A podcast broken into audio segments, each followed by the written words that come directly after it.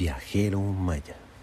Los viajes en el tiempo para la devota de Krishna habían sido desde niña un tema de su interés. Su primera experiencia con los viajes en el tiempo resultó de escuchar, en uno de esos festivales de los domingos, la historia narrada en el libro sagrado del Srimad Bhagavatam, que dentro del Ashram Templo se veneraba casi igual que a las deidades del altar. Todos los días, frente al librero que sostenía los más de 30 libros y que se referían a ellos como cantos, se les ofrecía más de un incienso al día.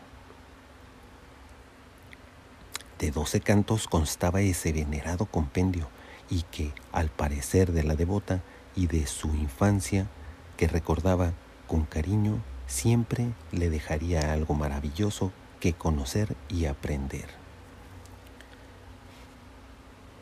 Aquella mañana de domingo y a su edad de solo cinco años, para ella resultó fascinante escuchar de las propias escrituras que Nárada, el hijo de Brahma, el creador, era capaz de viajar en el tiempo y el espacio libremente y a su antojo, y además que Krishna mismo le había regalado un instrumento de cuerdas para cantar sus santas glorias. Hare Krishna, pensaba. Para la devota, la vida e historia de Narada Muni, tercera encarnación de Dios apoderada, según el propio Srimad Bhagavatam, resultaba bastante intrigante. Y fue que desde su niñez el tema del devoto Narada y los viajes en el tiempo resultaría que en su profundización formara parte de su propio paradigma. Narada, el primer viajero en el tiempo y el espacio, libre y a su propia voluntad. Es por esa razón que la devota decidió participar en el programa Juego Maya, ya que se le había convocado desde su propia organización y puesta en función, y aunque ella pertenecía al propio programa del color blanco, que se conocía como el argonauta, le correspondía dar seguimiento a los participantes de los programas de los viajeros en el tiempo de los colores rojo, blanco, azul y amarillo, por su propio gusto. Viajero Maya. Recuerdo la primera vez que escuché hablar del programa secreto de los devotos de Krishna hablaban de sincronización entre teorías y prácticas y me llamó la atención el tema, ya que por un lado había iniciado en el estudio de los calendarios precolombinos, iniciado en el aprendizaje de otras técnicas, incluso el arte marcial. Hablaban de ubicación en la era y cómo es que habían una sincronización entre el tiempo y el espacio y la práctica de ciertas disciplinas. No era una convocatoria abierta, pero debido a los temas, decidí darme la oportunidad de conocer y aprender de algo nuevo. Hola, me acerqué y seguí. Ustedes disculparán, pero creí escucharles hablar de la sincronicidad del tiempo y otros temas fascinantes para mí.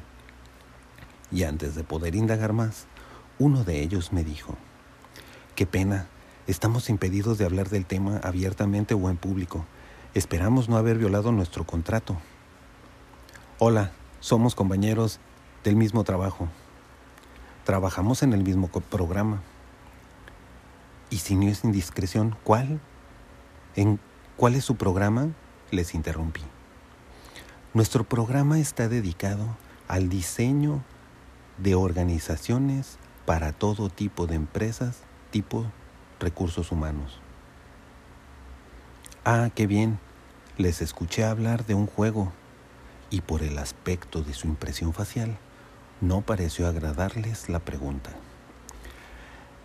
Discúlpenos, no podemos hablar del tema.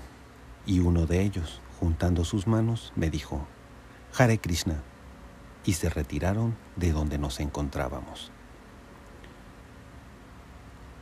El secreto. ¿Cuál es el secreto? Me dije. Meses después de una intensa indagatoria,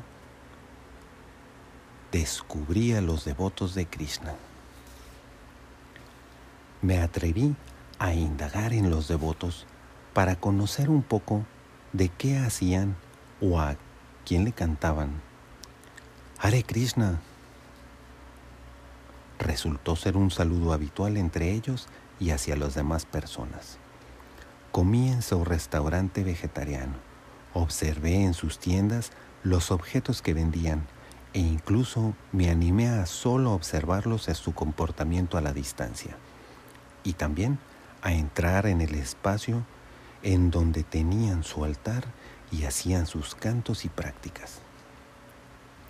Su aspecto en general guardaba un singular parecido a lo que imagino es estar en el país de la India, envueltos en frazadas, pañuelos y símbolos pintados en sus rostros, hermosos colores entre, las, entre los atuendos de las damas y muy sobrio en los colores que generalmente llevaban los caballeros, como el blanco y el azafrán, quienes además, en su mayoría, estaban completamente rapados. Pero eso sí, todos dejaban crecer un fino mechón de pelo en la parte superior de su nuca. Interesado en conocer de en qué pensaban y a qué se dedicaban todos ellos, finalmente, después de varios meses, descubrí que tenían un programa secreto de organización y jugaban incluso entre ellos a guardar el secreto de qué se trataba. ¿Qué? ¿Los devotos de Krishna tienen un programa secreto de viajeros en el tiempo? Recuerdo que exclamé sorprendido cuando me enteré. Y la clave secreta era Sri Narada Muni. Viajero Maya. En las siguientes semanas asistía a las terapias psicológicas y solo me refería a situaciones breves y de mi vida cotidiana. No tenía claramente diseñada la estrategia para confrontar a los terapeutas, así que decidí esperar el momento adecuado. Desde que decidí recopilar con pluma y papel mis preguntas para la supuesta fuente, al mismo tiempo decidí apartarme de la computadora, teléfono celular y cualquier objeto tecnológico, mediante el cual pudiera ser vulnerada mi privacidad por el programa de inteligencia artificial de los viajeros en el tiempo, quien había, a través de mis seres cercanos, tratado de hacer contacto nuevamente. Esta negación trajo como resultado una sensación de confortable libertad e independencia y me había convencido de limitar el acceso a personas y situaciones indeseables. Sin embargo, había personas y situaciones que me eran todavía deseables, como ciertos amigos y prácticas. La devota de Krishna había sido convocada para la construcción y puesta en práctica del nuevo programa de organización para el ashram templo en el que vivía desde su niñez, que a primera instancia le pareció una manera muy nacionalista y desvirtuadora de las costumbres en su organización diaria y también de sus prácticas y entendimientos religiosos. Aunque la idea de adoptar una nueva referencia organizativa los calendarios precolombinos le permitieron reconocer la diversidad de sus aplicaciones y que de alguna manera podía fusionar con su calendario anual Vaisnava de los devotos de Krishna. Al iniciar la primera parte del programa, se tuvo que ir acostumbrando al referirse a futuras y pasadas fechas a los días, heptadas, ondas encantadas, lunas y años de lo que decidieron fuera su primera etapa en el estudio de una forma nueva de contabilizar el tiempo. ¿Es realmente nueva esta forma? se llegó a preguntar, o más bien sería retomar la forma del conteo natural de los ancestros y, y finalmente se decidió a conocer, así como hizo desde niña con otros calendarios, los calendarios Solkin Maya de 13 por 20 combinaciones y el anual de 13 lunas de 13 por 28 y un día fuera del tiempo.